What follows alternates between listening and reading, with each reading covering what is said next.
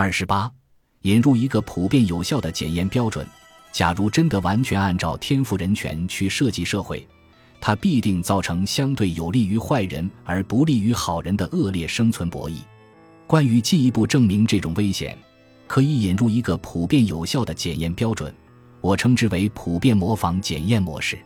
可以考虑一个策略的模仿问题：一种游戏规则总能够规定某种获利策略。假定人们都不是傻瓜，人们总能够发现这种获利策略，并加以模仿而形成集体行为。于是，从集体行为的客观效果去检验这种被普遍化的行为策略是否是一个普遍成功的策略，结果应该是最为清楚、明确并且客观可信的。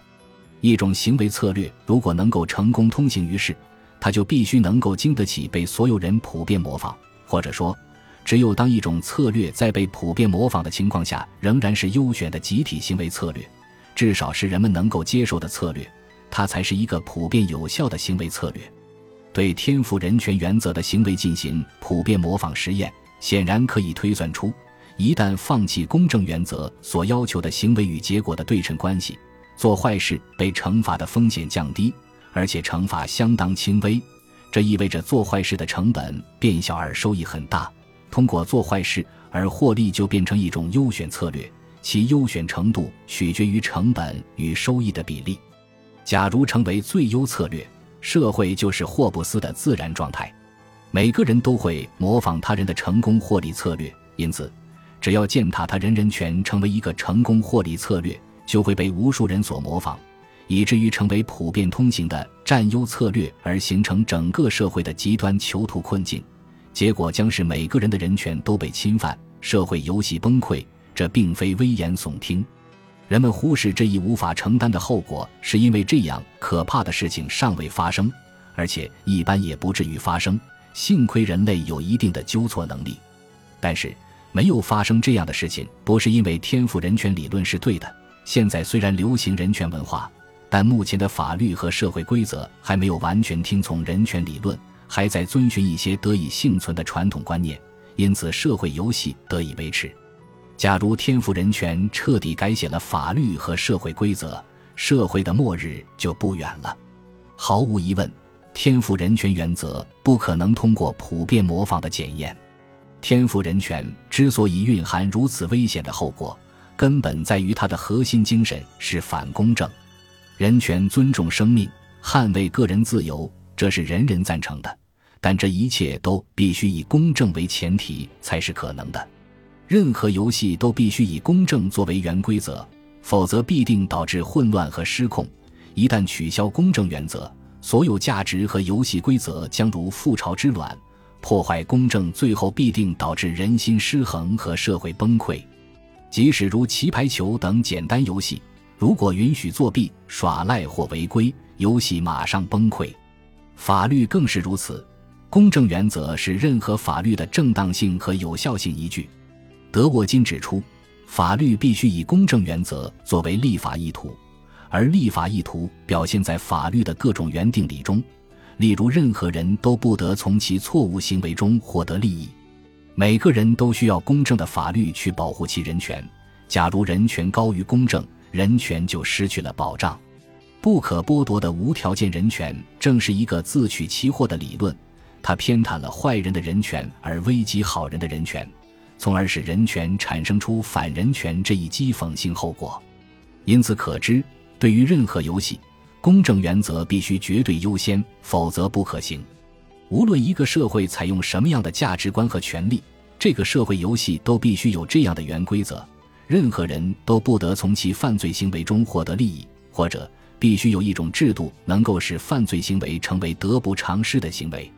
假如情况相反，人们就没有必要把自卫权利让渡给作为正义代理人的国家和法律，去换取国家和法律所提供的保护了。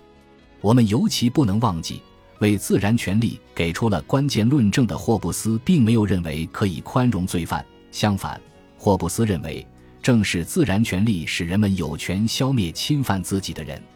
人权的伪善化是非常晚近的事情。虽然我们不怀疑天赋人权理论的良好动机，但有理由认为他考虑不周，缺乏理论审慎。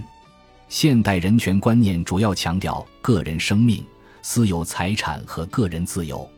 在现代，自由和平等观念总是或明或暗地压倒公正观念。